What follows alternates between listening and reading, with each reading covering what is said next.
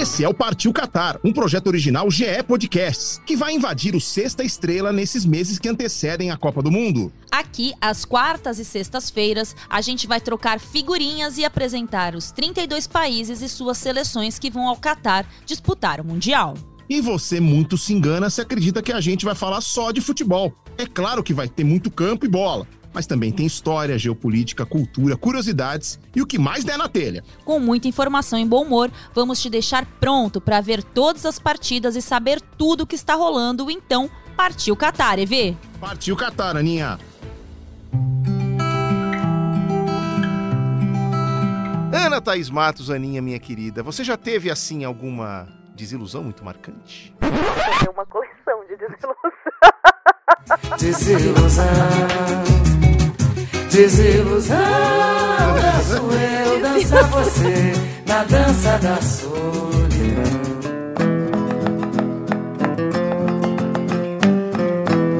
O que letra do alfabeto eu quero, né? Nossa, o que eu mais tenho é desilusão, gente. Vocês querem que eu faça um exposit aqui, uma sessão de terapia, ou a gente pode seguir com o partido Não, não, não, deixa, deixa, deixa. Eu fiz essa provocação porque a palavra ilusão ela tem um significado geralmente negativo na nossa língua portuguesa. Mas sabe que os espanhóis usam ilusión também com o sentido de algo que se deseja muito alcançar? É mais ou menos como nós traduzimos aqui sonho em português. Nosso sonho não é ilusão. Quero ser feliz, você também. Não devemos nada pra ninguém. Eu tenho muitas dúvidas, porque diz que todo podcast a pessoa ouve os primeiros 30 segundos e aí a nossa. é, a gente é bom mesmo se a gente conseguir segurar a pessoa para os minutos depois. Eu tenho muita essa dúvida, tá, ô, pessoal? Se vocês escutam depois dos 30 segundos. Então, quem escutar o Partiu Qatar, fala lá nas nossas redes sociais. Eu escuto após a Qatar, porque é sempre um caos a nossa introdução. A, a a chance de alguém fugir dessa bagunça aqui sempre existe. Mas, né, assim, estamos gravando isso aqui ali no comecinho de setembro e neste momento a gente é o podcast de esportes mais ouvido do Brasil. Só queria. É esse- isso, Brasil. O melhor do mundo, graças a Deus, pai. Gostei. Mas enfim, voltando ao roteiro. Como sonhar não custa nada, Aninha, já dizia aquele samba enredo famoso, muitas vezes esse sonho maravilhoso que temos vira mesmo uma ilusão. Afinal, vale a pena sonhar?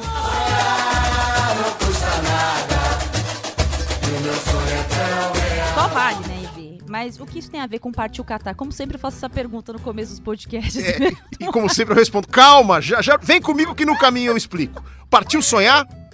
partiu Qatar, EV.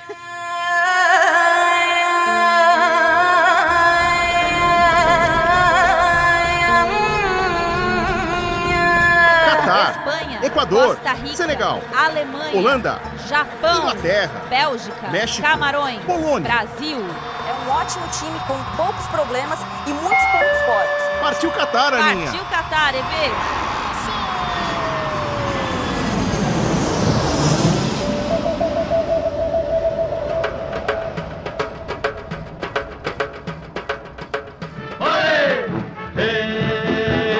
Eu fui às touradas em Madrid.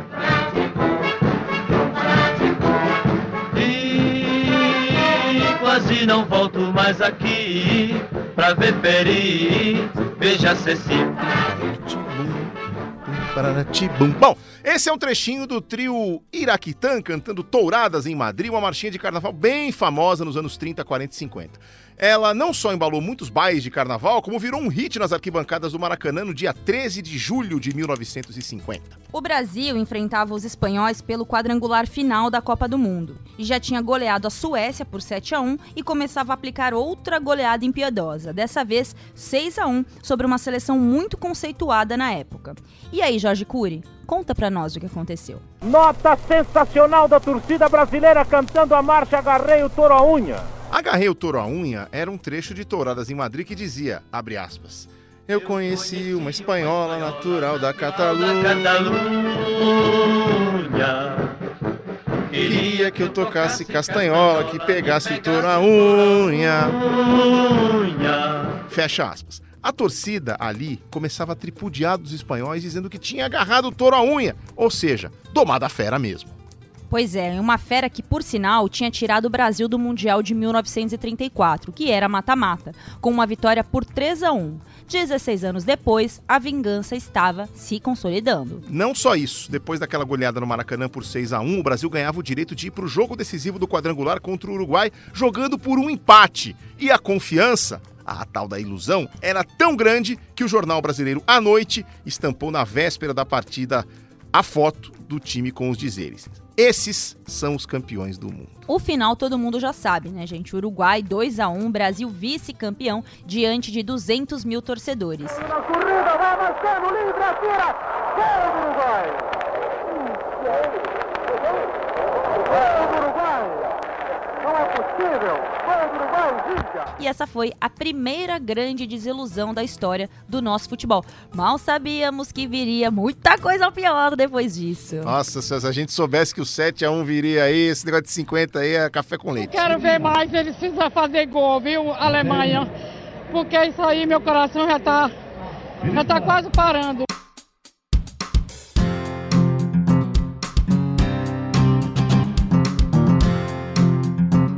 A Espanha também entra no nosso caminho de alguma forma no segundo grande trauma, na segunda grande ilusão do futebol do Brasil. Mas aí precisamos avançar 32 anos no estádio que hoje não existe mais, mas que traz boas e más recordações ao torcedor canarinho.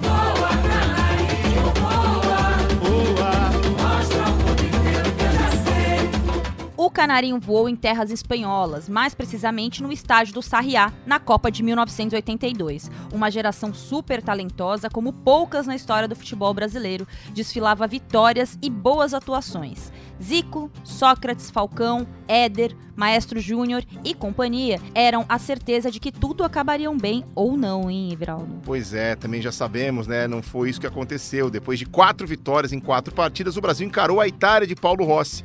Perdeu por 3 a 2 e viu uma das seleções mais promissoras de todas as Copas ficar pelo O meu caminho. barraco agora ficou desarrumado.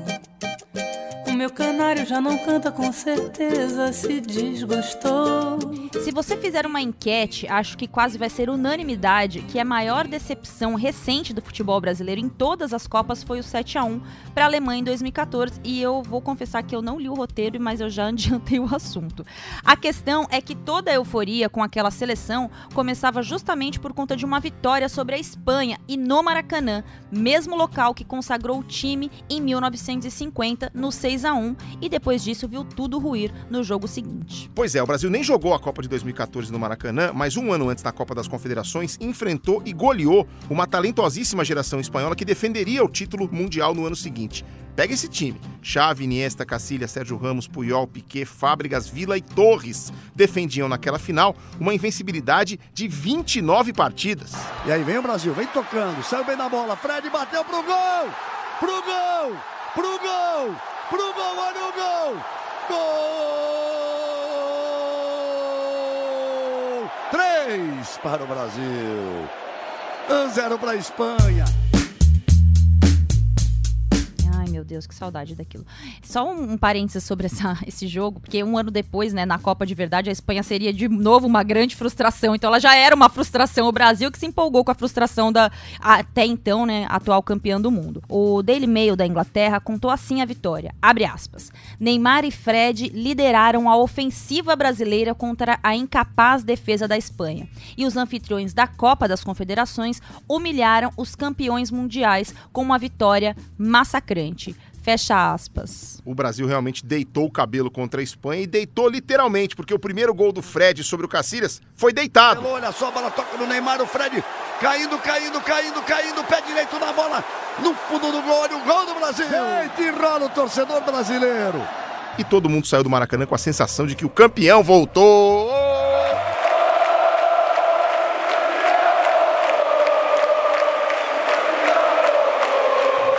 Céu. E o Fred nem era chamado de Cone, né?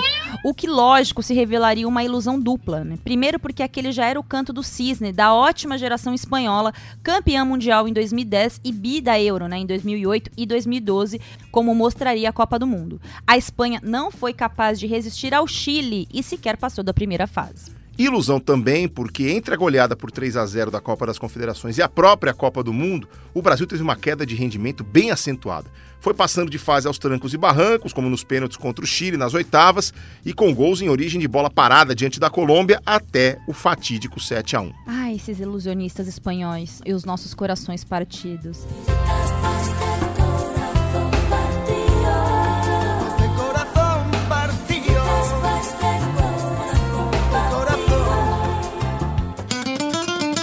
Antes de chegar à glória máxima de um título mundial em 2010, é bom dizer que a Espanha também acumulou muitas, mas muitas desilusões em mundiais. O tema chororô com arbitragem é sempre polêmico e eu confesso também que eu tenho um pouco de bode de time que vive jogando a culpa no apito. Tá parecendo o Abel Ferreira. Tô brincando! Tô brincando, gente! Olha, De uma arbitragem que não, não entendo. Não é assim, não é assim. Mas se a gente pudesse pegar só uma seleção no planeta em 22 mundiais e escolher a que foi mais prejudicada, eu acho que a Espanha seria uma forte candidata, viu, Evê? Antes, Aninha, é bom dizer que a Espanha jogou 15 das 22 Copas do Mundo, mas mesmo com 7 mundiais a menos, dá pra dizer que foi sim uma das seleções mais prejudicadas, até em termos absolutos. Verdade. Tudo começou na primeira Copa que disputou em 1934. Já falamos aqui que a Espanha eliminou o Brasil com um 3 a 1 e esse jogo marcado por uma grande atuação do goleiro Ricardo Zamora do Real Madrid. Aí encarou nas quartas de final os donos da casa, ou seja, os italianos. Não tinha como a Espanha passar da Itália em condições normais. A Itália havia feito um mundial em casa sob medida para o ditador fascista Benito Mussolini e a vitória era a única propaganda política possível. Por acaso, tinha ali uma Espanha no caminho. E olha que os espanhóis abriram o placar aos 30 minutos do primeiro tempo. Mas aí os italianos começaram a descer o sarrafo, nisso eles são bom mesmo. Marcaram inclusive um gol irregular. O atacante Schiavio deu uma cotovelada no goleiro Zamora, deixando a bola livre para Giovanni Ferrari empatar. Não existia disputa de pênaltis na época e o jogo, empatado também na prorrogação, precisou ser reeditado no dia seguinte. Assim mesmo, 24 horas depois, com quem tinha ali à disposição. Aí, sua senhoria, né, o juiz suíço René Mercier, deu seu show particular. Ele deixou o pau cantar, a exemplo da primeira partida. Logo na etapa inicial, o ponto espanhol Bosch foi atingido de forma grosseira por Monte. Como não tinha substituição, ficou em campo só para fazer número mesmo. Depois de levar aquela cotovelada no primeiro jogo, o goleiro Zamora não tinha mais condições de atuar e a falta do principal atleta no jogo de desempate pesou para a Espanha. Giuseppe Meazza fez o primeiro dos italianos, mas o argentino naturalizado Da Maria tinha segurado um defensor espanhol descaradamente na jogada e o árbitro fez vista grossa. Depois de validar o gol irregular do italiano, o árbitro Mercê anulou na cara dura dois gols legítimos dos espanhóis no segundo tempo. Gente, tá parecendo Boca e Corinthians em 2013.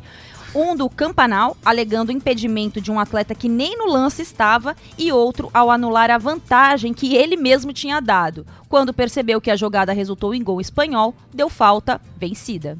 Foi tão constrangedor, mas tão constrangedor, que a FIFA e a Federação Suíça expulsaram o juiz dos seus quadros. Mas nada modificaria a vitória italiana, que os levaria à final e ao primeiro título mundial. E como prêmio de consolação, os espanhóis foram recebidos com honras de heróis, ganharam medalhas de ouro e uma premiação em dinheiro. Ai, gente, que ódio dessas coisas. Ai, eu não quero, eu não queria medalha de ouro nem dinheiro, com raiva de ter sido roubada. Eu, hein? 60 anos depois, outro jogo de quartas de final contra a Itália na Copa de 94 teria uma cotovelada como pomo da discórdia. O lateral direito italiano Tassotti acertou dentro da área e sem bola o rosto do avante Luiz Henrique, hoje técnico da seleção espanhola. O jogo estava 2 a 1 para os italianos, que com o pênalti e a expulsão ignorados, passaram de fase. O próprio Brasil esteve envolvido em dois erros de arbitragem, um deles que custou muito caro aos espanhóis em Copas do Mundo. Aliás, deixa eu dizer aqui uma curiosidade: o Brasil é o adversário em mundiais mais frequente para a Espanha. Já se enfrentaram cinco vezes. O contrário já não é verdade, porque o Brasil encarou a Suécia em sete ocasiões. Para o Brasil, a Espanha é a segunda e não a primeira adversária mais frequente, empatada com outras seleções como o México, a antiga Tchecoslováquia, a Itália e a Holanda. E um desses cinco confrontos, em 1986, na estreia das duas seleções no México, o árbitro não viu um chute de Francisco que tocou o travessão, o chão e ultrapassou a linha do goleiro Carlos. E outra vez é Vitor quem cobra o escanteio. É justamente para o Maceda. Bom chute na trave. Edinho tirou a novo escanteio. A Espanha reclama que entrou a bola. O juiz dá escanteio. Espanhóis reclamam em cima do árbitro que teria entrado de Depois da não confirmação do gol espanhol, Sócrates marcou na vitória brasileira por 1 a 0. Júnior. Cortou bem por dentro. Ainda Júnior. Pra careca. Tiro pro gol.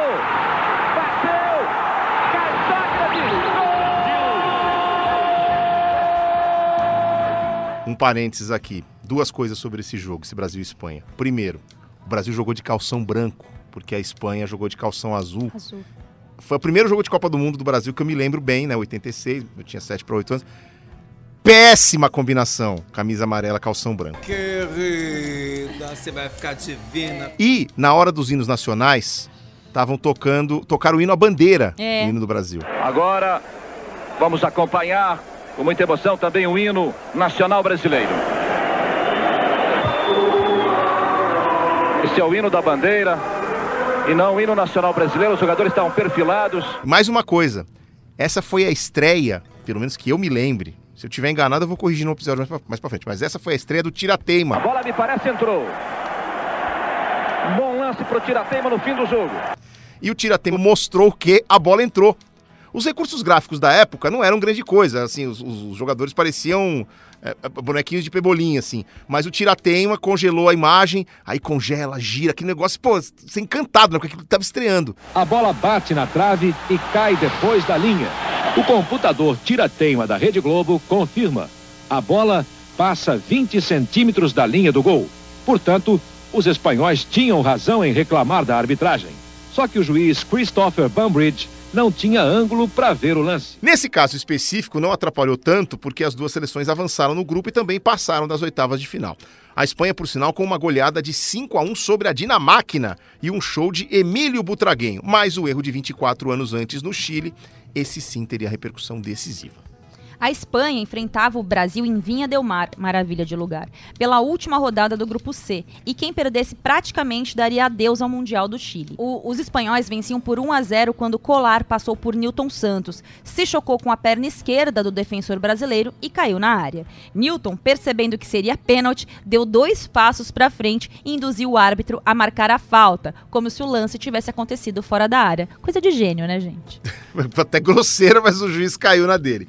Depois, na cobrança, Puskas fez um gol. Aliás, um gol não, um golaço. Digno, inclusive, de prêmio Puskas, que não existia na época, de bicicleta. Mas, misteriosamente, o árbitro chileno assinalou uma irregularidade no lance. O Brasil seguiu no ataque, virou a partida com dois de Amarildo, eliminou a Espanha e abriu caminho para o bicampeonato mundial.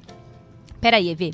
A gente já vai continuar essa história de erros de arbitragem, porque eu adoro falar mal do erros dos outros, mas tem alguma coisa estranha nisso. O Puskas não era húngaro? A gente até não disse que ele tinha jogado a final da Copa de 54 pela Hungria contra a Alemanha. Tem alguma coisa confusa aí. É, isso é verdade, Aninha. Só que a FIFA, naquela época, permitia naturalizações mesmo com o atleta tendo atuado em Copas por outras seleções. Foi assim com o Puskas, que voltou a jogar o Mundial de 62, dessa vez pela Espanha, que aliás também levou para jogar a Copa no Chile o argentino Di Stefano, só que ele se machucou antes do jogo contra o Brasil. Gente, a FIFA sempre foi bizarra, né? Fecha aspas. E para continuar a lista de erros de arbitragem, né, voltando aqui ao nosso tema central, a gente volta a lembrar de 2002, outra vez quartas de final, um anfitrião no caminho e muita pressão política. A Coreia do Sul fazia um mundial empolgante para sua torcida e para os fãs do futebol no mundo inteiro. Aqui já virou até uma vinheta. Dae Ramingo! Tum, tum, tum,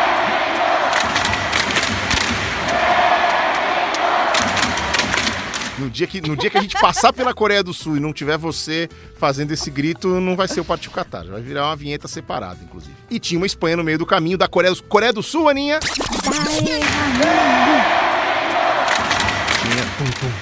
Tinha uma Espanha no meio do caminho.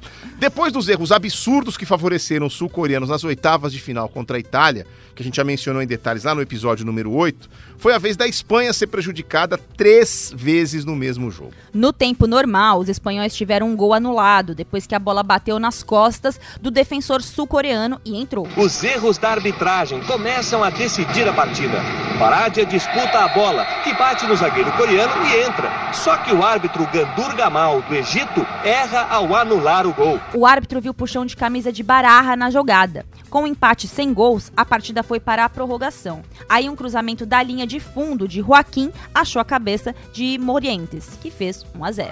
Mas o auxiliar Michel Ragonaf, de Trinidad e Tobago, marca a saída de bola. Novo erro da arbitragem, que não seria o último.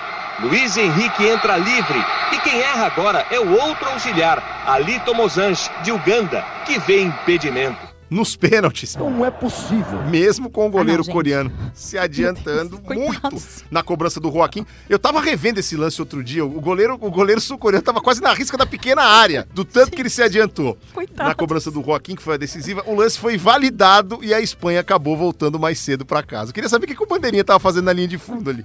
Gente, sério, eu tô com pena. É, até para ganhar a Copa do Mundo, EV, a Espanha precisou passar por um erro crasso de arbitragem. Na final de 2010 contra a Holanda, o De Jong disputou uma bola no alto com Xabi Alonso e foi com as solas da chuteira no peito do espanhol. Parecia Street Fighter. Round 1. Fight. O árbitro puniu apenas com amarelo a fúria do holandês e com isso as duas equipes foram até o fim do jogo com 11 atletas. Tá aí. Fúria. Uma curiosidade que eu tenho é que eu cresci ouvindo a Espanha ser chamada de Fúria e do nada ela começou a ser tratada como Roja. E no final das contas, quais as duas está certo? É, cada apelido pegou mais num período da história e isso talvez revele como o mundo enxergava os espanhóis, tidos sempre como aguerridos, lutadores, mas nem tão técnicos assim, pelo menos até o fim da década de 90. No século XXI, a escola mais clássica de posse de bola e toques envolventes começa a se sobressair, então o apelido Roja, vermelha, ganha mais força. Esse apelido Fúria tem origem nos Jogos Olímpicos da Antuérpia, na Bélgica, em 1920, quando a Espanha fez uma campanha muito valente e leva a medalha de prata no torneio de consolação, que definiria a segunda e terceira posições. Isso depois que a Tchecoslováquia abandonou a disputa pelo ouro com os belgas no meio e acabou excluída dos Jogos. Eu confesso que eu chamo a Espanha de Fúria até hoje, gente. Eu acho Fúria um nome muito bonito. A geração da Fúria e não da Roja também teve representantes muito dignos, mesmo que não tenha sido capaz de fazer o futebol espanhol dar liga em Copas e conquistar o Mundial. Francisco Rento, que formava o ataque letal com Puskas e Di Stefano naquela Copa de 62, foi talvez o primeiro grande inquestionável da seleção espanhola. Ponta veloz, capaz de fazer 100 metros em incríveis 10 segundos, Paco Rento, como era conhecido, brilhou com a camisa do Real Madrid. Rento foi o único jogador a conquistar seis vezes a Liga dos Campeões da Europa, em 1956 até 1960 e também em 1966. Além disso, levou 12 ligas da Espanha, a Copa do Rei e a Eurocopa de 1964. Até 2013, era o espanhol com mais títulos oficiais no futebol, com 24 conquistas, e foi ultrapassado por Xavi Hernandes. Outra lenda espanhola em Copas e na seleção é Raul Gonçalves, o Raul Madrid, segundo maior artilheiro da Espanha até hoje, atrás apenas do Davi Villa. Raul Madrid, como era apelidado, passou 15 anos da sua carreira jogando no Real Madrid e é o atleta que mais atuou com a camisa do Clube Merengue, 741 partidas disputadas. E ele não envelhece também, o colágeno ali é bom, porque ele tá com a mesma cara desde sempre. Troféu Paula Toller para ele. É, não, ele tá, tá diferenciado. Pela Fúria, marcou 44 gols em 102 jogos e disputou as Copas de 98, 2002 e 2006. Mas, curiosamente, não conquistou nenhum título com a camisa espanhola. Finalmente, vale mencionar Fernando Hierro, xerifão na zaga e um dos defensores mais técnicos da história da Espanha, também administrou uma bucha daquelas. Amo Hierro, capitão de aço. Às vésperas da Copa de 2018, o técnico Julen Lopetegui foi demitido da seleção da Espanha ao aceitar o convite para treinar o Real Madrid e sobrou para o Hierro a missão de comandar a jovem geração da Espanha na Rússia. Fez uma primeira fase bem razoável, se classificou para as oitavas, mas acabou eliminado nos pênaltis. Gente, isso deu tanta confusão porque depois o, o nem acertou com o Real Madrid, pegou tão mal com a Federação Espanhola. Ai, que, que mico. É, realmente foi um mico danado. Em meados da primeira década deste século XXI, o apelido de Fúria começou a ser substituído pelo de La Roja. Esse sempre foi um apelido meio óbvio que faz referência à cor da camisa espanhola, mas nem sempre era adotado. Foi superado o termo fúria quando a Espanha começou a formar a geração de ouro dos anos 2000 e 2010, que acabaria conquistando duas Eurocopas e um Mundial. Foi quando nomes como Cacilhas, Sérgio Ramos, Puyol, Busquets, Xabi Alonso, Fábregas, Villa, Torres, comandados pelo maestro Xavi e Iniesta, mudaram o conceito que o mundo tinha do futebol espanhol. Só um parênteses, tem um colega nosso, que eu não vou revelar quem, que ele falava sempre assim, ai, o Messi nunca ganhou nenhum título sem o Xavi e o Iniesta com a seleção, é, obviamente, né? Não ganhou nenhum título sem o Xavi e o Iniesta. E o Xavi e o Iniesta já ganharam muitos títulos. Quem é mais importante pro trio? Tem umas pessoas que falam esse tipo de coisa aí. E, e Você gostava bem, desse, desse Vai, estilo tic-tac aí dessa seleção, Aninha? Não, odeio, eu acho um porre. Nossa, os caras ficam com 80% de posse de bola e ganham o jogo de 1 a 0 O gol de cabeça que bate na trave e entra, eu acho um saco, gente. Péssimo, odeio. Desculpa, quem gosta, tamo, tamo junto aí. Tem até amigos que são. Eu lembro quando perdia, que a pessoa no Twitter falava assim, e aí, seus posse de bola? Entendeu?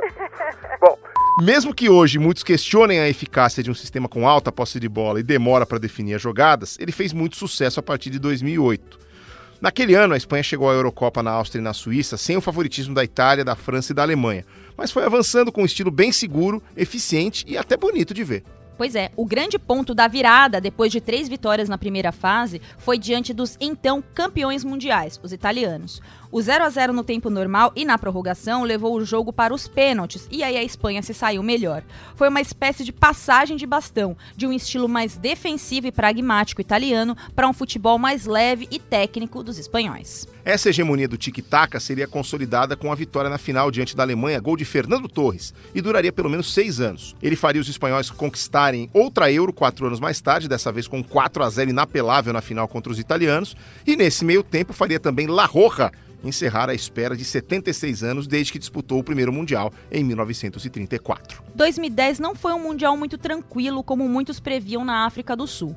A Espanha pegou retrancas bem montadas que puseram o tic-tac à prova, como a Suíça, que agora está na chave do Brasil em 2022, na primeira fase. A Suíça, aliás, que protagonizou a zebraça daquele mundial, com a vitória sobre os espanhóis por 1 a 0 na fase de grupos. Sai, Zica! E depois vieram para os espanhóis vitórias sobre o Chile 2 a 1 e Honduras 2 a 0, garantindo a Espanha na primeira posição do grupo e no mata-mata a seleção espanhola foi avançando, sempre com muita posse de bola, trocas intermináveis de passes e placares, sejamos justos, também bastante econômicos. Verdade. Foi a primeira vez que um campeão se consagrou na história com quatro vitórias por 1 a 0 na fase de mata-mata.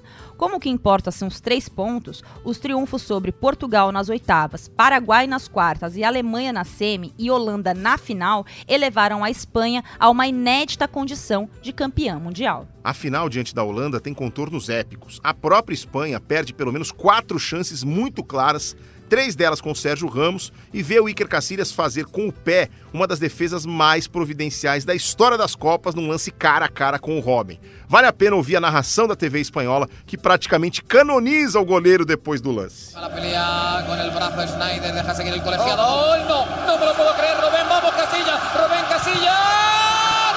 ¡Gol! ¡Casillas que vuelve a ser santo! ¡Casillas que nos vuelve a iluminar el día! ¡Casillas que cierra la portería! ¡Casillas que anula a Rubén! ¡Es el capitán! ¡Es Saníquer de nuevo! Cuando más falta nos hacía, nos quitó un penalti de encima y ahora Magnífico. acaba de salvar a España en la final. Es que la, la engañó, además, ¿eh? Robin engaña a Casillas, es con el pie derecho. Madre mía. O gol do título coroa o que para muitos é considerado o maior jogador da história espanhola, Lionel Messi. E lá vem o Messi. Brincadeira, brincadeira, gente. Andrés Iniesta, nada mais justo. né? Llega Cés, aparece de nuevo Navas que se desfonda. Entrega el balón para Fernando Torres, prepara el centro, la pide Iniesta, el rechace para Cés, Cés para Iniesta. Iniesta. No hay fuera de juego, vamos Iniesta. ¡Gol!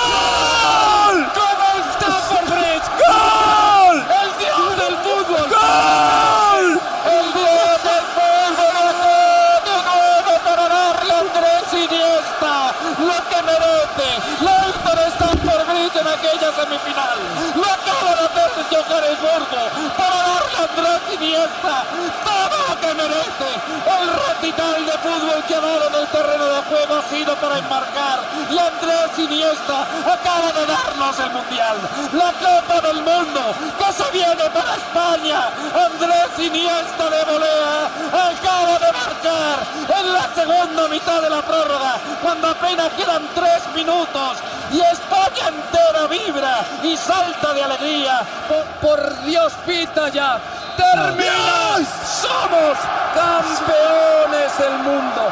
Qué bonito es. ¡Qué bonito es! Somos campeones del mundo, somos el mejor equipo del planeta, somos campeones de Europa y somos campeones del mundo.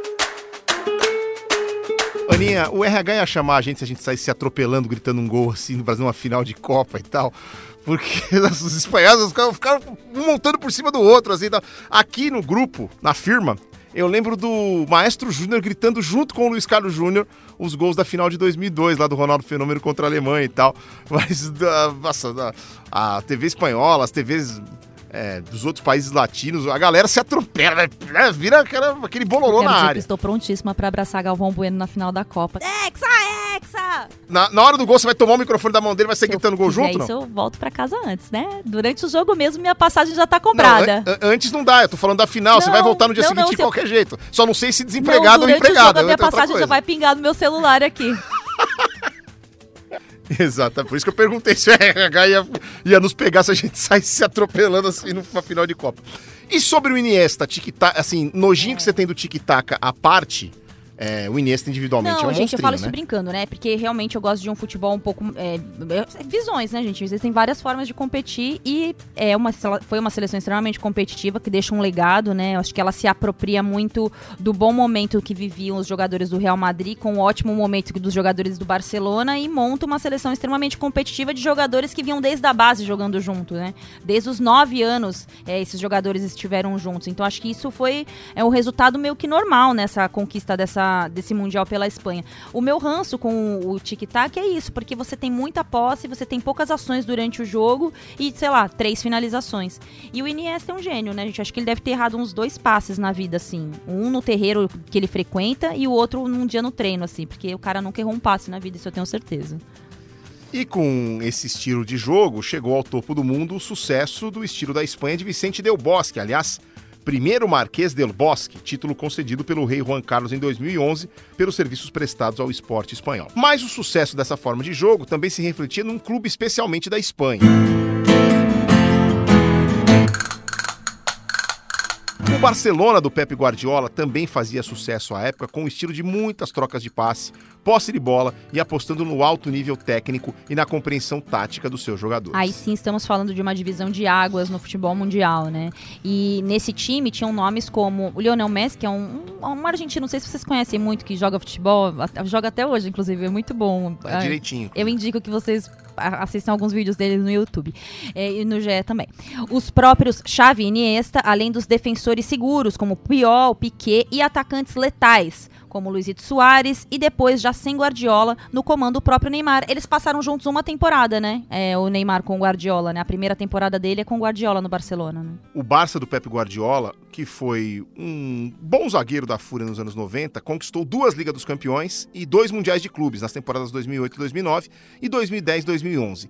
Isso sem contar a Champions League de 2014 e 2015 e o Mundial de 2015 com a mesma base montada por ele. É isso aí. E aí vem uma história curiosa coisa. Assim que a seleção espanhola começa a experimentar uma queda de rendimento com a perda da Copa das Confederações em 2013 e a eliminação na Copa do Mundo no Brasil, ainda na fase de grupos, tão logo isso acontece, o Real Madrid volta a despontar como uma força hegemônica na Europa. É verdade, Aninha. O gigante adormecido desde a Champions 2001-2002 desperta e conquista as Ligas dos Campeões em 2014, 2016, 2017, 2018 e 2022 sem contar os mundiais de clubes de 14, 16, 17 e 18. Real e Barça, para muitos, é a maior rivalidade do futebol mundial. Além do dinheiro para montar grandes equipes e do alcance global das duas marcas, são dois clubes que representam muito mais do que futebol, basquete ou qualquer outro esporte. Exatamente. A tensão entre madridistas e barcelonistas não só fala muito sobre a história e o regionalismo do futebol da Espanha, como mostra um país que reúne dinastias e regiões muito distintas entre si. Isso desde muitos séculos atrás. É isso mesmo. Agora nós vamos falar sobre a história da Espanha, né? O- A história do território que hoje se encontra. A Espanha tem cinco fases bem marcadas. Uma primeira é na Antiguidade, quando o Império Romano controlava a região. Depois vem as invasões bárbaras, o chamado Império Visigótico. Então os mouros tomam a Península Ibérica e temos a terceira fase, a Ibéria muçulmana. Essa herança árabe pode ser vista com clareza em cidades mais ao sul da Espanha, como Sevilha, Granada, e nos enclaves espanhóis do norte da África, como Ceuta e Melilla, de quem a gente já falou quando tratou do Marrocos no episódio 3. Inclusive, Sevilha é a cidade mais bonita do mundo. Eu não conheço o mundo inteiro, mas os nossos companheiros jornalistas aqui, já que viajaram o mundo inteiro, falam isso. A quarta grande etapa é quando as cruzadas expulsam os árabes e as casas ou castelos começam a se estabelecer. No território da região hispânica, os principais são os de Castela, Aragão, Leão, Astúrias e Galícia. A última grande etapa da construção do território espanhol acontece quando se unem os reinos de Isabel I de Castela e Fernando II de Aragão, formando as bases do Império Espanhol no século XV. O espanhol é considerado o primeiro grande império moderno da história. Do desejo de conquistar terras e riquezas do Oriente, começa a expansão política e econômica além mar. Financiados pelo rei da Espanha, navegadores como o genovês Cristóvão Colombo vão em busca de novos territórios fora da Europa. Claro que essa busca não é uma exclusividade da coroa de Espanha. Portugal também passa a ter um desejo de ampliação de seus domínios territoriais a partir da Casa de Avis e depois de Bragança, nos séculos XV e XVI. Como portugueses e espanhóis eram católicos, quem acabaria arbitrando a divisão do chamado Novo Mundo seria a Igreja. Pois é, os papas Alexandre VI e Júlio II, cada qual ao seu tempo, oficializaram o Tratado de Tordesilhas e suas modificações para evitar, ou ao menos tentar evitar, confusões entre espanhóis e portugueses. O leste do atual território brasileiro ficou sob o domínio português e a porção hoje oeste do Brasil e todo o território correspondente às outras nações da América do Sul foram para a Espanha, assim como toda a América Central. Isso explica as questões política e linguística nos séculos seguintes na América Latina. Enquanto isso, a Espanha continental, a porção europeia propriamente dita do país, vai ganhando uma cara própria, sempre governada por uma monarquia. Na prática, essa monarquia perde poder ao longo dos séculos e passa a se tornar cada vez algo mais simbólico do que decisório. As grandes decisões da Espanha hoje passam por consultas às câmaras dos senadores e deputados, que elegem um conselho de ministros e um primeiro-ministro. Ao todo, são 17 comunidades autônomas espanholas, sendo as regiões de Madrid e da Catalunha as mais populosas. As heranças históricas e culturais são muito marcantes em cada uma dessas comunidades ou regiões. Muitas têm uma segunda língua, como o catalão, o basco e o galego, e algumas já realizaram plebiscitos, cogitando até mesmo a separação, o que no fim das contas não aconteceu. Tudo isso dito, ficam as perguntas que 11 em cada 10 visitantes ou amantes da Espanha fazem. Madrid ou Barcelona, Aninha? Real ou Barça? Madrid, nada, né? Sevilha, gente. Desculpa, eu sou apaixonado por Sevilha. Vou morar lá, inclusive. Mas entre Madrid e Barcelona, fico com Madrid, Real e Barça. Eu sou torcedor do Real Madrid, gente. Eu tenho uma simpatia com o time dos Galácticos. Então, assim, Barcelona, pra mim, quem descobriu foi o Ronaldinho Gaúcho. Depois disso que eles chegaram aí nas cabeças. Brincadeira, brincadeirinha, cadeirinha. Nessa aqui nós não vamos concordar em nenhuma das duas. Eu, sou, É. mais Barce... eu sou mais Barça em relação ao Madrid, que como eu sou mais velho, eu É, lembro do Romário no. Barcelona, eu lembro do Giovani. Eu também lembro, mas a diferença quem fez foi o Ronaldinho Gaúcho, gente. Eu, e, eu, e, eu, e eu tive a chance de visitar as duas cidades. Gosto muito, mas é, Barcelona está no meu coração mais forte, até por causa de Jogos Olímpicos de 92, que é uma Olimpíada absolutamente fantástica. Então, na divisão das cidades eu sou Barcelona e na, na disputa dos times eu sou Barça. Você sabe que, porque eu, gos- eu, eu gosto, gostei muito de Barcelona também, é uma cidade mais calma, né? Você tem tempo pra atravessar a rua, é, as pessoas param pra você atravessar a rua, quase você não fica vendo os carros acelerando pra cima de você. Madrid é um pouco Pois mais é. São Paulo, né? Mais eu, cosmopolita. e eu- e eu confesso que eu tô até surpreso com a sua escolha por Madrid em relação a Barcelona, pensando no aspecto da arquitetura, porque a arquitetura de Barcelona Sim. é única, né? Sim, sim. Parque Güell, é, Sagrada Família. Mas eu acho uma cidade que envelheceu, ela tá um pouco velha. Mas gostamos mesmo assim, mas eu sou Sevilha. Faltou a pergunta de Sevilha aqui, tá, gente? Tô sentindo que Sevilha ficou um pouquinho subestimada nesse, nesse, episódio. Brincadeiras à parte, vamos voltar pro roteiro. É, vale registrar também, ver os grandes nomes brasileiros que passaram por cada um dos times, né? Nós já citamos aqui alguns. Em Barcelona, especificamente, 33 brasileiros já vestiram a camisa azul grená. O primeiro, e talvez um dos maiores, foi Evaristo de Macedo. Foram incríveis 178 gols marcados em 226 partidas. Depois vieram nomes como o fundador do Barcelona, Ronaldinho Gaúcho. Ronaldinho. Rivaldo, Ronaldo, Romário, Sony Anderson, Daniel Alves, Neymar e mais recentemente Paulinho e Coutinho, além de Belete, que fez aquele gol histórico na Liga dos Campeões 2005-2006. Pelo Real foram 29 brasileiros até hoje. Além dos recentes Vini Júnior e Casimiro, que acabou de deixar o clube, vale destacar o próprio Evaristo de Macedo, o craque Didi, Ronaldo, Roberto Carlos, Marcelo, Kaká, Zé Roberto, Sávio, Júlio Baptista e Ricardo Rocha. A relação Brasil-Espanha no futebol tem algumas raízes ainda mais fortes, de brazucas vestindo uniforme vermelho e representando os espanhóis em campo. O primeiro grande nome que vem à mente é o do Marco Senna, que defendeu o Vila Real por 11 anos e virou tão ídolo que até hoje o portão 19 do estádio do clube leva o seu nome, já que esse era o número de seu uniforme. Pela seleção espanhola, jogou a Copa de 2006 e foi campeão da Euro em 2008. Marco Senna foi o primeiro brasileiro a jogar uma Copa pela Espanha, mas não o primeiro a defender a seleção. Antes dele, Heraldo Bezerra disputou um amistoso em 73. Donato, volante lendário do Vasco, Atlético de Madrid e La Corunha, jogou a Euro de 1996 e Catanha ainda atuou em três amistosos. Mais recentemente, outros dois brasileiros fizeram esse movimento. Thiago Alcântara, filho do Mazinho, nasceu na Itália, mas como defendeu o Barcelona desde as categorias de base, logo começou a ser convocado pelos espanhóis, vencendo uma Euro Sub-17 e duas na categoria Sub-21. Pela seleção principal, jogou a Euro de 2016 e a Copa de 2018. O outro é o Diego Costa, que nasceu aqui no Brasil e até defendeu a seleção em amistosos. Mas depois, ali por volta de 2013, se tornou cidadão espanhol e enviou uma carta à CBF dizendo que queria jogar pela Espanha.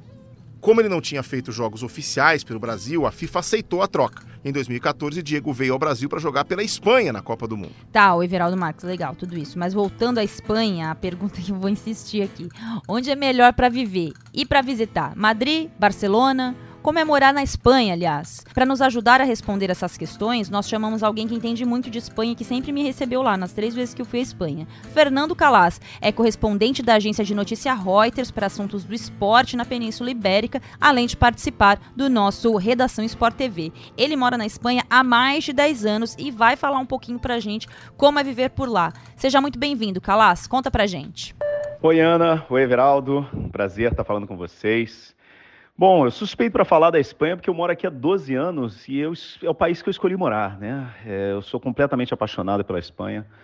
Nunca imaginei que fosse morar aqui. Eu, eu, passei uma Semana Santa aqui, fiquei completamente apaixonado, não só pela Espanha, mas por Madrid. Eu sou louco por Madrid. Adoro Barcelona, acho Barcelona uma cidade fantástica, mas eu acho que Barcelona é para passar o fim de semana e Madrid é, é para morar, é para curtir.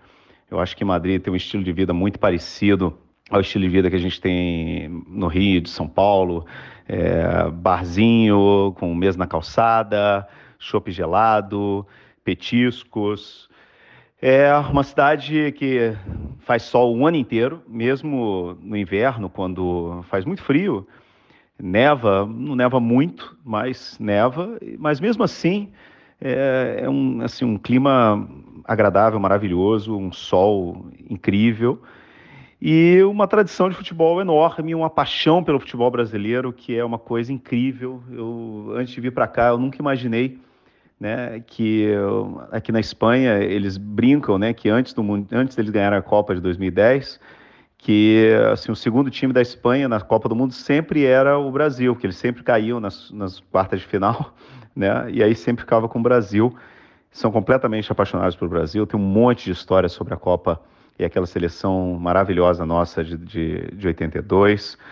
E eles são apaixonados por basquete. Isso é uma coisa que também eu não imaginava. O espanhol adora basquete. A audiência da NBA aqui na Espanha de madrugada é uma coisa impressionante. Eles têm programa de madrugada, sabe, com mesa de debates. né, e que tem uma audiência altíssima. Eles adoram basquete e eles são apaixonados pelo Oscar. O que tem de história do Oscar, na época que ele jogava aqui na Espanha, é impressionante. Todo mundo que gosta de esporte tem alguma história assim interessante sobre o Oscar. É, é, um, é um país onde tudo assim tu, a, o nosso estilo de vida assim tudo começa um pouquinho mais tarde, né? Também porque a, amanhece um pouco mais tarde. Então eu acho assim, eu, eu costumo dizer que tudo aqui começa duas horas depois do Brasil. Né? O colégio começa às nove, da, nove, nove e pouco da manhã, né? mas também vai tudo até muito mais tarde. O comércio fecha às 10 horas da noite, por exemplo. Né? Era tradicional a siesta, né? fechar o comércio é, assim por volta das entre as três e as cinco da tarde. Continua acontecendo assim nos comércios mais tradicionais, principalmente nas cidades, assim nas províncias, nas cidades é, médias e pequenas, isso continua acontecendo. Você chega às três horas da tarde, tudo fechado. Mas aqui no aqui no, em Madrid, em, em, Barcelona, já não, né? Eu acho que também, sabe, a globalização, são cidades enormes. Essa tradição, essa tradição foi, foi se perdendo. É, a Espanha existe uma expectativa muito grande em relação à Copa do Mundo, uma seleção muito jovem mas não tem aquela aquela loucura pela Copa, aquela expectativa que existe na América Latina. Por exemplo, ainda não tem álbum, álbum da Copa, é, de figurinha da Copa do Mundo aqui na Espanha. Não tem e não tem previsão de chegar. Não tem. Então, eu conheço gente que está comprando o álbum, é, por exemplo, na Inglaterra, né? Ele, o pessoal tá em, que compra figurinha pelo correio. Mas é isso. É, aqui demora realmente para pegar é, essa febre da Copa do Mundo. Foi assim em 2010, quando, cara, eu chegava para ver os jogos, não tinha ninguém nos bares, assim, na fase de grupo, só enganchou mesmo quando eles perceberam a partir das quartas de final que o time deles tinha chance de ganhar a Copa do Mundo. Adoro a Espanha, venham visitar a Espanha, terra do, do, do futuro do futebol brasileiro, Vinícius Júnior, né? Então estamos aqui. Um abraço, gente. Bom programa para vocês. Prefira você Madrid ou Barcelona, não dá para negar que os dois clubes, Real e Barça, sempre formaram e provavelmente continuarão formando a base da seleção espanhola. O time atual vem de um ciclo de renovação depois da campanha fraca da geração campeã de 2010 no Mundial seguinte, no Brasil, e da eliminação precoce de um time ainda muito jovem na Copa de 2018. Caiu para a Rússia nas oitavas de final na disputa por pênalti. O detalhe é: eu estava chegando em Samara onde o Brasil jogaria um ou dois dias depois contra o México, na hora dos pênaltis de Espanha e Rússia. Eu estava dentro de um táxi, ou alguma coisa parecida, um, não lembro como é que chamava o transporte lá, não, não era táxi, era um específico, era um, um, aplicativo, tinha um nome esquisito, mas não lembro aqui. Eu parei, num, tava parado num farol na hora que rolou o último pênalti. As pessoas saíram virando cambalhota no meio da rua, assim, pulando, gritando, os russos, né? Com a Rússia eliminando a Espanha, que era uma coisa que parecia improvável e tal. E Samara, que é uma cidade muito quente, clima de praia e tudo mais, assim, foi os caras viraram a noite em claro celebrando a classificação da. Nas eliminatórias para 2022, La Roja caiu no grupo B e tinha Suécia e Grécia, gente, eu odeio a Grécia, como principais rivais. Venceu todos os jogos, exceto o duelo com os gregos, em casa, que terminou empatado, e a partida contra a Suécia, fora, com derrota. Aí eu sou obrigado a sair do roteiro de novo e perguntar por que, que você odeia a Grécia? Porque são nomes difíceis de falar. isso aqui algumas vezes. Gente, a Grécia pode não participar de nenhuma Copa, não vai fazer falta. Brincadeira, gregos! Brincadeira. Vou te dizer que Irã na Olimpíada é pior. Nada que tivesse atrapalhado a classificação direta em primeiro do grupo. Nesse meio tempo, jogou também a Euro 2020, que, como sabemos, foi disputada em 2021, e as duas edições inaugurais da Liga das Nações. Na Euro, surpreendeu. Depois de uma primeira fase bem devagar, com dois empates e uma vitória apenas, deslanchou na fase de grupos. Eliminou a vice-campeã mundial Croácia, a surpresa Suíça, que havia despachado a França, e só caiu nos pênaltis contra a Itália. Itália que viria a ser campeã da Euro. Uma campanha bem digna, então. Desde a Copa da Rússia foram disputadas duas edições da Liga das Nações. Na temporada 18-19, a Espanha terminou na segunda posição do grupo e não avançou, já que só a campeã de cada chave passava. Na temporada seguinte, 19 e 20, chegou à decisão e perdeu para a França em Milão. Resumindo, também uma boa jornada bem acima das expectativas. No sorteio da Copa de 22, em abril agora, a Espanha ficou no grupo E, ao lado da não menos forte Alemanha e de duas seleções mais fracas, Japão e Costa Rica. O que esperar afinal dessa Espanha, Alexandre Losetti? Que rolem los dados!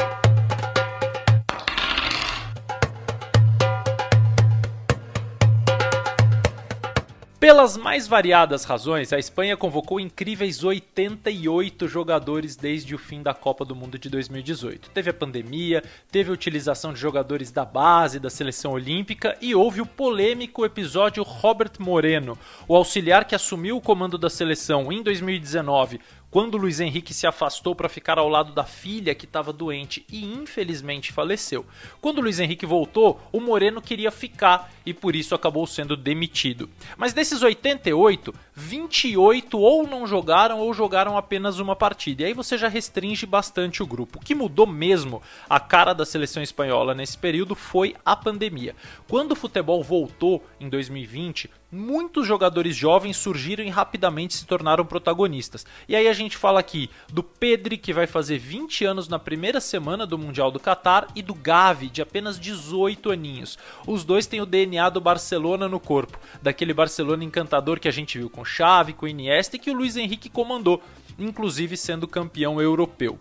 Agora, outro meio-campista que ascendeu pós-pandemia foi Carlos Soler, que foi agora para o PSG. E o PSG também tem o melhor exemplo do outro lado, dos veteranos que perderam espaço. O histórico zagueiro Sérgio Ramos não joga pela seleção desde março do ano passado. Ainda assim, é o jogador da posição que mais atuou neste ciclo, com 24 partidas e impressionantes 10 gols. Lembrando que ele era o batedor de pênalti, então um número alto para um zagueiro. Ele está um pouquinho atrás dos dois artilheiros do período, os atacantes Álvaro Morato e Ferran Torres, que fizeram 13 cada um. O Ferran também aí uma herança desse período triste da Covid. O Luiz Henrique já tem bem encaminhado o grupo de 26 e até mesmo o time titular, mas ainda precisa de algumas definições, como por exemplo quem será o primeiro volante, o cara mais marcador do meio-campo, mas que para jogar na Espanha tem que ter bom passe, tem que ter muita qualidade. E olha só essa disputa: é o Rodri do Manchester City, que esteve em 32 dos 48 jogos da Espanha, e o Busquets, que esteve em 30. O Busquets, lendário jogador do Barcelona. Só um deles deve ter espaço entre os 11. Difícil, hein? Eu me imagino tendo que escolher entre Ana Thaís Matos e Everaldo Marques para tomar uma cervejinha, uma sangria, vai, pra gente ficar no clima espanhol. Eu não ia querer saber, iria com os dois. Agora, o Luiz Henrique, muito provavelmente para manter o seu desenho tático com um volante, dois meio-campistas é, mais ofensivos, ele vai ter que escolher um dos dois. Aí o problema é dele. Eu vou com vocês, Aninha e Eve. É só marcar, tá? Um beijo.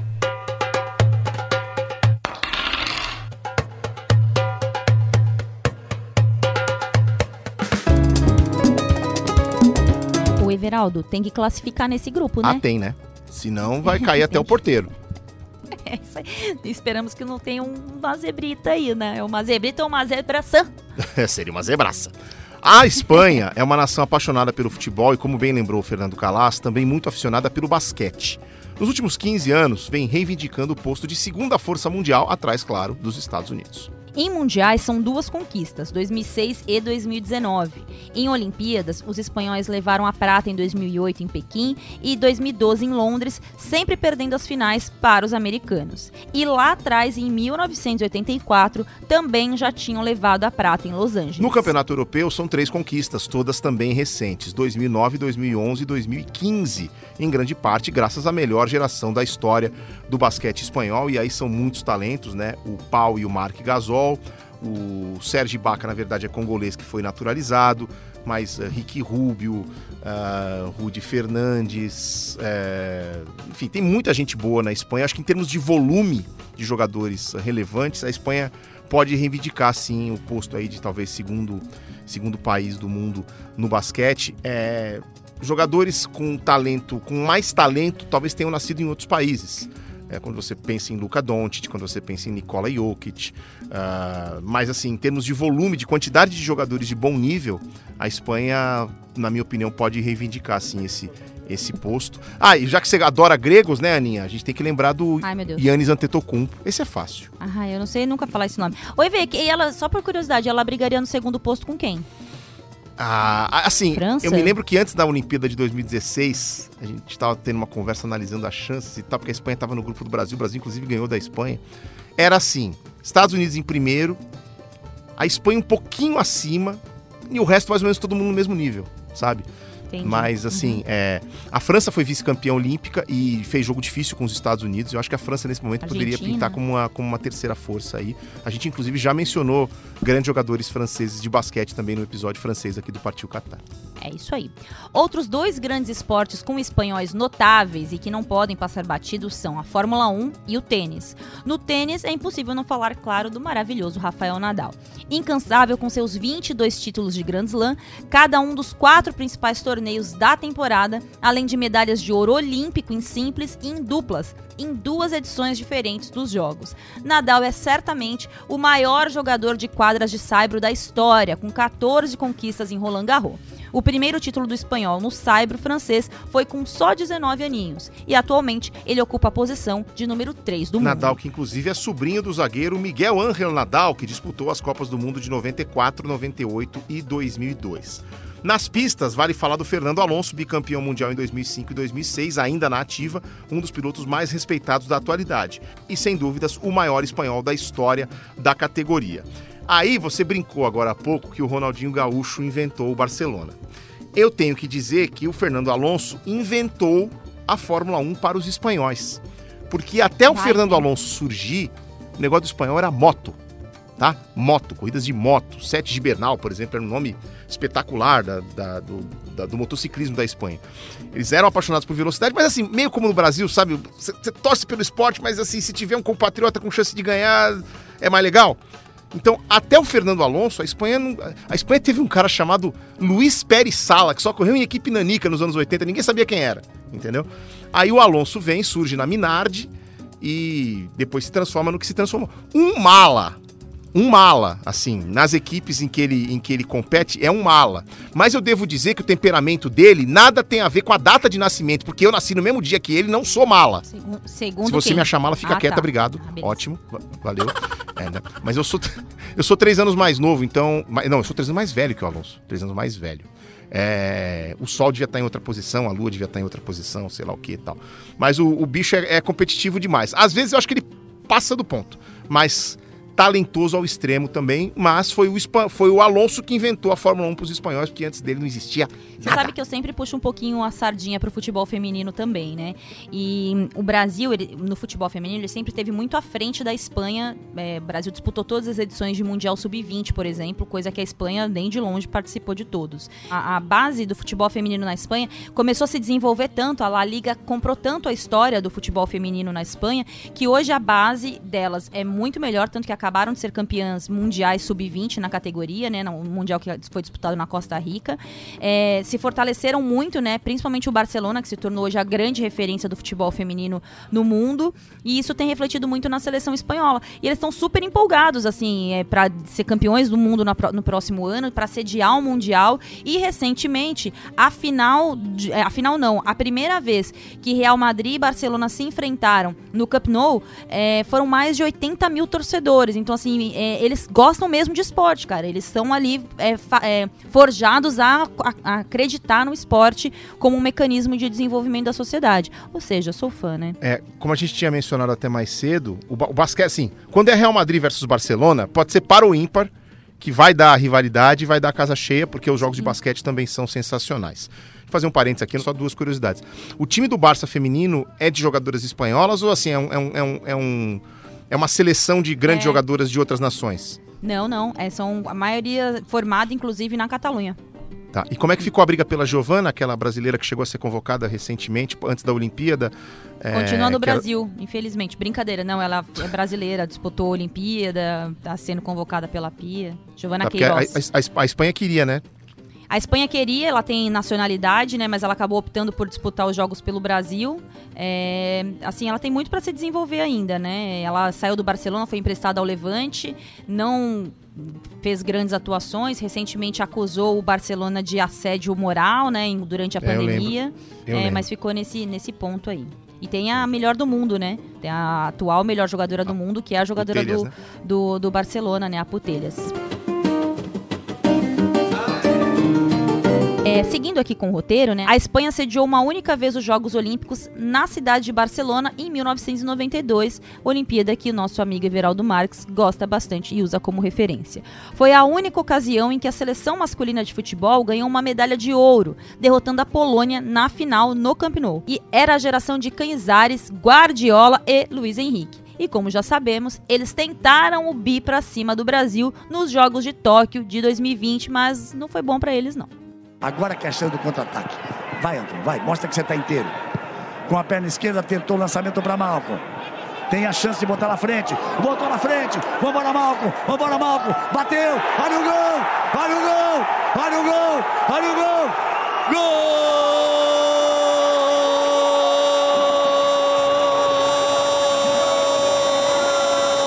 Botou na frente. Olhou, olhou pro Richardson, resolveu decidir, pegou na ponta do pé do Nós Simon, balançou a rede. Gol do Brasil, pode valer ouro. Dois para o Brasil, um para a Espanha. Mas voltando a Barcelona, uma característica bastante falada desses jogos, além do ouro do vôlei masculino do Brasil e do judoca Rogério Sampaio, foi o legado que as Olimpíadas deixaram para a cidade, que herdou praticamente um novo bairro, onde era a Vila Olímpica, e as novas instalações de infraestrutura urbana de um modo geral. Uma curiosidade quando os espanhóis subiam ao pódio para receber um ouro olímpico, o que também acontece sempre antes de uma partida da seleção de futebol, é o hino nacional. A Marcha Real é um dos raros hinos do mundo que não tem letra, assim como os da Bósnia e Herzegovina e o de San Marino. Então, se você vira um jogo da Espanha na Copa e ninguém cantando, não vai achar que eles não sabem a letra, não, tá? É que não tem. Eu não sabia disso, não. É, eu só- eu achava que era tipo é respeito mesmo. É. cantava em respeito. A Marcha Real data de 1761 e foi adaptada em 1908 por encomenda do rei Afonso XII a Bartolomé Pérez Casas. O compositor registrou a obra em 1931 e em 1942 os seus arranjos e não aqueles originais do século XVIII foram considerados a versão oficial do hino nacional espanhol. Curioso que toda vez que o hino toca, tanto em cerimônias oficiais como num toque de celular, por exemplo, 5% dos direitos musicais vão para membros vivos da família de Bartolomé. Resumindo, é um hino, mas não tem letra. É público, mas é privado também. Pertinho, né? Em 1928, o poeta José Maria Peman escreveu uma letra para a melodia e ela passou a ser utilizada durante a Guerra Civil Espanhola de 1936 e a ditadura de Francisco Franco nos anos seguintes até a sua renúncia em 1975. Depois, voltou a ser só melodia mesmo. Guerra Civil Espanhola e franquismo são duas coisas que ninguém gosta de lembrar, mas precisamos ser honestos com o registro histórico dos fatos.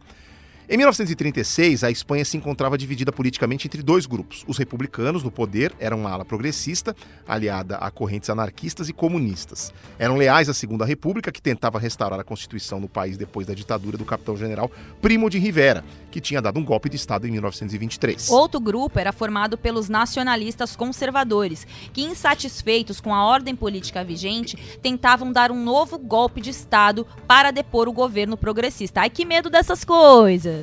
Os nacionalistas foram bem-sucedidos no golpe militar em algumas cidades, mas não conseguiram tomar outras.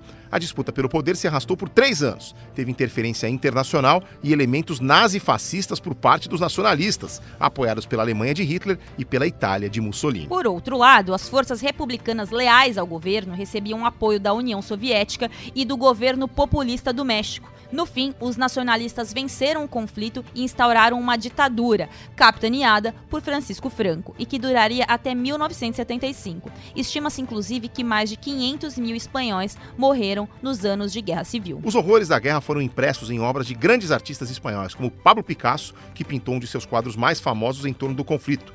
Guernica foi pintado depois de um bombardeio feito por caças alemães apoiados por Franco à cidade basca. É um painel do horror e da destruição causados pelas batalhas nas cidades espanholas. Só um parênteses, não pode tirar foto do Guernica, né? Sabe quem tava tirando foto do Guernica? Os chineses. Eles têm uma câmera que fica no peito virada pra eles. Parece que a, a tela tá virada pra eles. Mas ela tem um negocinho assim em cima que ele aperta um botãozinho e tira a foto do Guernica. Eu fiquei vendo isso. Falei, olha que filhos da mãe. Enfim, vamos voltar aqui. Nascido em 1881 na cidade de Málaga, Pablo Picasso é considerado um dos fundadores do cubismo, escola de pintura e escultura que privilegia formas geométricas, sem compromisso com a aparência real do universo retratado. A Espanha, aliás, é o berço de grandes pintores e artistas plásticos, desde o estilo mais clássico de Goya, nos séculos 18 e 19, até o surrealismo de Salvador Dalí e Juan Miró, que, assim como Picasso, quebraram os conceitos até então vigentes com obras consideradas revolucionárias para o seu tempo. Não menos revolucionária foi a direção de Pedro Almodóvar em seus filmes dramáticos marcados por narrativas densas, elementos populares, cores provocativas, decoração irreverente e muito bom humor. O senso de identidade em suas obras era também uma resposta geral à chamada movida madrilenha, um movimento de resposta ao que a Espanha tinha acabado de viver nos anos difíceis da ditadura franquista. Ainda na cultura pop espanhola, dá para destacar dois artistas mais ligados à cultura americana de Hollywood, porém não menos brilhantes: Antônio Bandeiras e Penélope Cruz. Penélope Cruz fez história como a primeira espanhola a ganhar um Oscar, por sua atuação coadjuvante em Vicky Cristina Barcelona, uma comédia romântica de 2008, escrita por Woody Allen. Atuou em mais de 50 filmes e séries, tendo sido indicada outras três vezes ao Oscar, quatro vezes ao Globo de Ouro e a três Emmy. Almodóvar e Penélope formavam, aliás, uma dupla bem imbatível. Já Antônio Bandeiras trabalhou atuando ou dirigindo em mais de 90 filmes durante os mais de 40 anos de carreira. Foi indicado ao prêmio de melhor ator no Oscar de 2020 pelo papel em Dolor e Glória, além de nomeado cinco vezes ao Globo de Ouro e duas vezes ao Emmy. Isso quer dizer que o reloginho está batendo o horário. Vamos para os acréscimos, Everaldo Marques. Sabe, Aninha, eu andei pensando uma coisinha aqui pra gente fechar esse episódio do Partiu Catar. vem Everaldo Marques. Bom, começamos falando de ilusões e desilusões, do sonho de ser quem queremos e nem sempre podemos ser, da magia de muitas vezes sermos quem nem mesmo somos pra voar mais distante. Vamos, o Clarice Lispector. Bom, a gente não pode encerrar um episódio sobre a Espanha sem falar do maior escritor espanhol de todos os tempos e do que pode seguramente ser considerado uma das grandes obras literárias da humanidade. Ó, oh, captei vossa mensagem, quixotesco guru Miguel de Cervantes e sua obra-prima Dom Quixote de la Mancha. Não tinha como ser diferente. Dom Quixote de la Mancha, o cavaleiro da triste figura, conta a história de um pequeno fidalgo castelhano que, de tanto ler romances de cavalaria, começou a pirar na batatinha. O enredo do romance gira em torno de Dom Quixote e seu companheiro Sancho Panza, assim como seu cavalo Rocinante. Em aventuras por terras da Mancha, de Aragão e da Catalunha, Dom Quixote começa a vagar por paisagens e situações ilusórias, oníricas, bem distantes da realidade, como por exemplo lutar contra moinhos de vento. Além de narrar um universo ilusório, Dom Quixote é uma obra anacrônica, ou seja, de um personagem que se traveste de alguém fora de seu tempo. No caso, um cavaleiro medieval num cenário da Espanha moderna. A loucura quixotesca, então, se apoia ora na desconexão mesmo da realidade, ora no anacronismo. Muitos dizem que era uma forma de Cervantes criticar uma Espanha que, depois de muitos séculos de glórias, ainda não tinha plena convicção sobre si mesma. Com que roupa a Espanha vai desembarcar no Catar? Com a fúria roja, mesclando ambição e ousadia, a fibra das gerações anteriores? Ou será apenas uma jovem seleção temerosa a duvidar das suas próprias capacidades, engolida por gigantes no futebol mundial?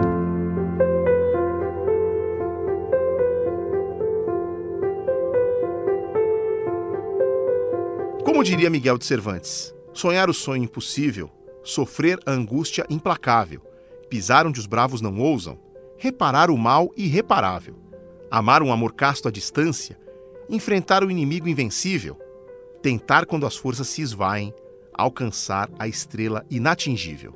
Essa é minha busca.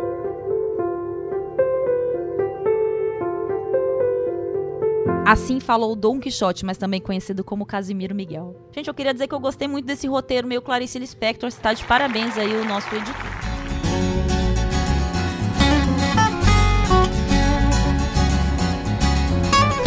Que delícia falar sobre a Espanha, meu país preferido. Mas agora vamos ter sequência no sorteio do nosso Partiu Qatar, EV. Vem aí um país do continente africano, Senegal Gana ou Tunísia? O selecionado é. Bora lá pro sorteio! Atenção! Tunísia será o nosso próximo episódio aqui no Partiu Qatar. Desembarcaremos na Tunísia no próximo episódio. Fique com a gente.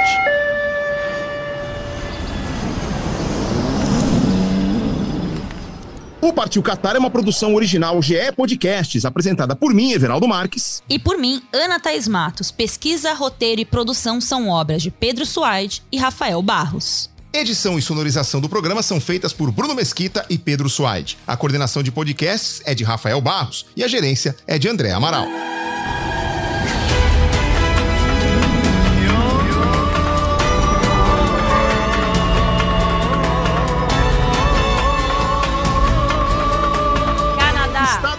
Marrocos, País de Gales, Croácia, Argentina, Sérvia, Arábia Saudita, Suíça, Irã, Portugal, Austrália, Gana, Dinamarca, Uruguai, Tunísia, Coreia do Sul, França. Então, partiu Catar? Partiu Qatar!